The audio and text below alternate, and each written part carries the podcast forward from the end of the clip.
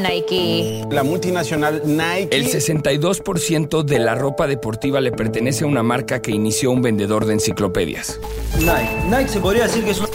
Nike's brand strength. La fabricante de 1.712 piezas por segundo y un valor de mercado de casi 222 mil millones de dólares se le ha enfrentado al presidente de los Estados Unidos de América. Just do it like for Nike and all the Algunos afirman que estos alcances son frutos de situaciones fortuitas. Nike es quizá un éxito por casualidad. Éxitos por casualidad. Si una casualidad es capaz de cambiar la historia de una marca, aquí conoceremos cómo lo hizo. Si la marca Nike fuera una nación, sería la economía 89 del mundo entero. ¿Lo sabías? La inconfundible marca de la palomita y el Just Do It vende 1.712 piezas cada segundo. Y hoy resulta inimaginable presenciar cualquier evento deportivo, olimpiada, partidos internacionales y pistas locales para correr donde no encuentres a Nike por todos lados. ¿Cómo llegó ahí? ¿Cómo se escala a la cima del éxito? Innovando. Según el diccionario de la Real Academia Española, el término innovación tiene dos acepciones. El primero, acción y efecto de mudar o alterar algo introduciendo novedades. El segundo, creación o modificación de un producto y su introducción en un mercado.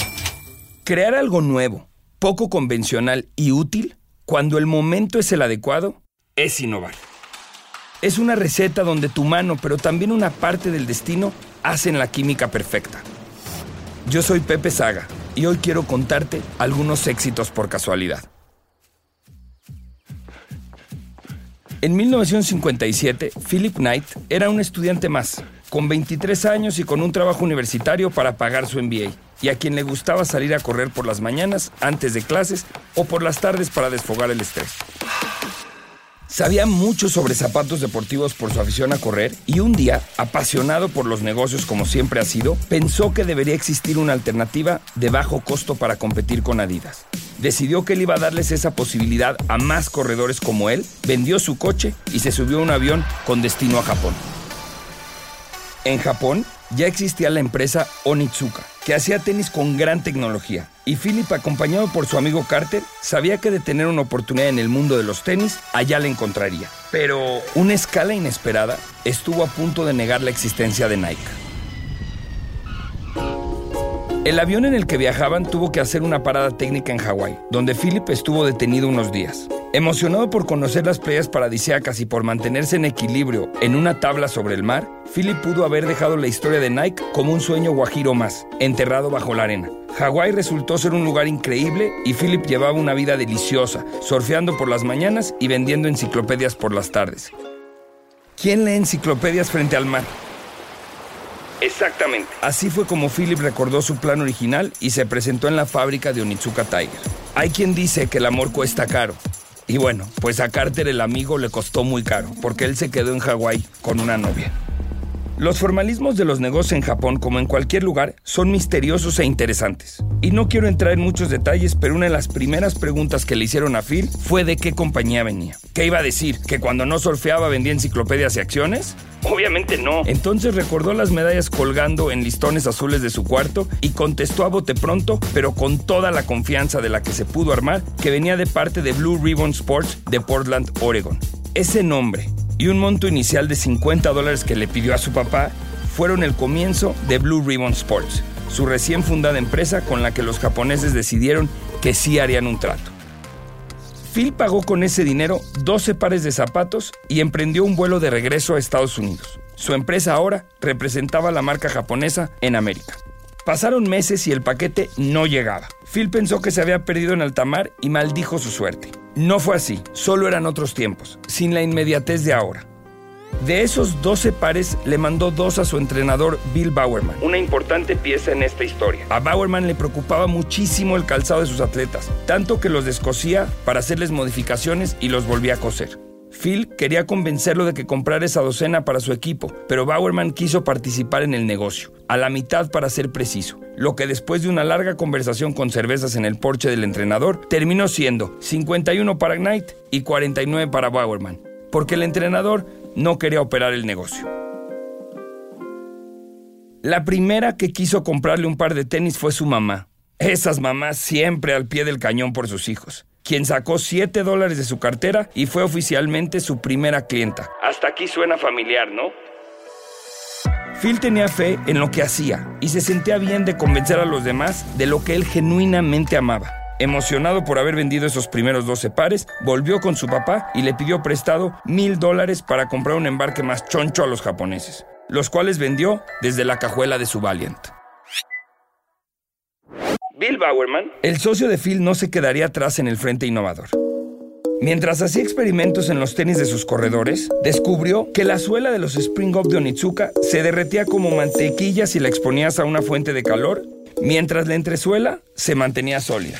Phil puso en contacto a Bowerman con los ejecutivos de Onitsuka, y este les insistió en que debían fusionar la entresuela de su modelo Spring Up con la suela de otro modelo, el Limber Up, para crear el tenis de entrenamiento de larga distancia más resistente de la época. Los japoneses hicieron caso y en 1967 teníamos un par de tenis que parecía enviado del futuro. Onitsuka les preguntó que cómo querían llamarle y les pareció buena idea conmemorar las Olimpiadas de 1968 de nuestro país con el nombre Aztec. Resulta que Adidas tenía unos tenis de picos registrados con el nombre de Aztec Gold. Bowerman entonces le preguntó a Phil cómo se llamaba el que puso a raya a los aztecas. Y así fue como nació el Cortés.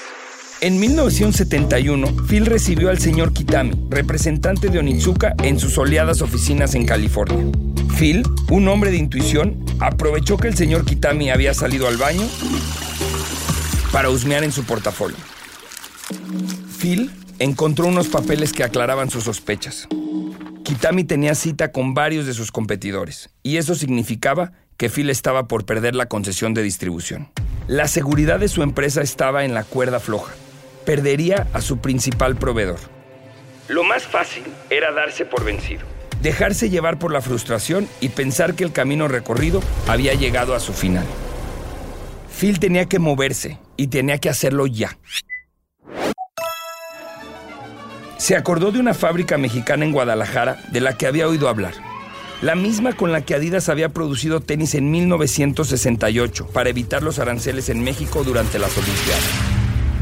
Calzado Canadá. Ellos manejaban un inventario tremendo y una capacidad de producción que no imaginaba. La fábrica se notaba bien dirigida y estaba avalada por Adidas. Phil necesitaba un logotipo. Tomó el teléfono y llamó a Caroline Davidson. Ella era una diseñadora a la que había conocido mientras daba clases en la Universidad Estatal de Porto. La invitó por un café y cuando la tuvo sentada frente a él, le entregó un brief muy escueto. Le pidió que hiciera algo que evocara movimiento. Entre los diseños que Caroline le presentó, había uno que parecía entre un ala, una ráfaga de aire o la estela que podría un corredor dejar tras de sí. Phil pagó 35 dólares por ese logotipo al que llamaron Swash. Aunque no fue amor a primera vista ni mucho menos, pero Phil tenía prisa y se consoló con que quizás, con el tiempo, podría gustarle. Ahorita no podía pensar mucho en esto. Tenía otro problema. El nombre. Phil tenía el tiempo encima. Calzado Canadá había empezado la fabricación de los tenis y había algunos anuncios en revistas que estaban por publicar, para que coincidieran con los envíos. Y aún tenían que tramitar todo el papeleo en la oficina de patentes de Estados Unidos. Johnson, uno de los 50 empleados que ahora tenía la empresa, se acercó a Phil, tocó la puerta de su oficina para hablar con él. Le dijo que las, Las marcas, icónicas siempre son cortas, de dos sílabas o menos, señor. Y siempre llevan letras fuertes como la K o la X. Kleenex, Clorox, Xerox. Esto interesó a su jefe, quien le pidió que continuara. Johnson, casi sin aliento de la emoción, le dijo que había soñado con un nombre. Nike. Ese nombre quitó a las otras opciones, que eran Falcon y Dimension 6. Pronunciado como Nike en inglés, Nike en español es el nombre de la diosa griega de la victoria. Phil quedó encantado y el resto es historia. Esa teoría de los nombres exitosos con X o K suena a un afortunado accidente, pues claramente Amazon, Coca-Cola, Apple, Google no concuerdan con ella. Pero hey, a estas alturas, ¿quién está contando? El nombre y el logo fueron un acierto. ¿Y los zapatos? Phil no podía contener la emoción. Su corazón iba a explotar.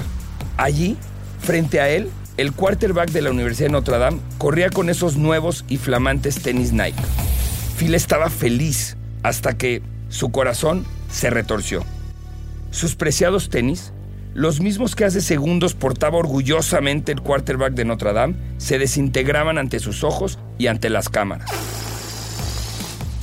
Los tenis que Phil pidió a Calzado Canadá eran muy bonitos, pero en el duro invierno de los Estados Unidos se deshacían por completo. La suela se partía o se agrietaba. El emprendimiento de Phil parecía sarcasmo. Era dueño de un calzado mexicano, hecho en una fábrica cuyo nombre era Canadá, pero que no aguantaba el frío. Fue la inexperiencia. Phil nunca había fabricado tenis antes. Él solo había comercializado productos de otras personas. ¿No era momento de buscar otra marca para comercializar? ¿No era momento de regresar y pedirle perdón a Onitsuka? ¿Cuántos de nosotros en ese momento hubiéramos decidido parar? ¿Cuántos de nosotros hubiéramos ante tal fracaso tirado los tenis deshechos y los sueños de una marca que se deshacía con el frío? No para Bill. Él no se iba a cansar hasta encontrar la suela perfecta. El año ahora era 1972 y las pistas de atletismo para los Juegos Olímpicos de Múnich en ese año serían de poliuretano, una nueva superficie esponjosa. Bill Bowerman, el socio de Phil, seguía entrenando a sus corredores. Y como era una persona muy querida por sus alumnos, uno de ellos había donado a la Universidad de Oregon un millón de dólares para que Bowerman cambiara la pista de entrenamiento a ese mismo poliuretano. El problema era que los corredores de Bowerman no se estaban beneficiando de ese cambio. En ese nuevo suelo, los tenis del corredor no tenían suficiente agarre. Mientras paseaba los perros, mientras se bañaba, mientras veía televisión, Bowerman no dejaba de pensar en ello. Un domingo, mientras desayunaba con su esposa, vio la guaflera con su dibujo en forma de rejilla. Se parecía a algo que él tenía en mente. Era un diseño que tenía en su cabeza desde hace años. Le pidió a su esposa que se la prestara y en el garage, con el sobrante del poliuretano de la pista, decidió hacer una prueba. Fue un fracaso absoluto. El material se calentó inmediatamente sellando la guaflera para siempre. Pero Bowerman rápido se subió al coche, fue a una tienda, compró una nueva guaflera, una mitad la llenó de yeso y en la otra puso el poliuretano y logró conseguir lo que quería. Con el molde resultante, fue a la Oregon Rubber Company y pidió para que le vertieran el caucho líquido. Otro fracaso. El caucho, demasiado rígido y quebradizo, se rompió inmediatamente.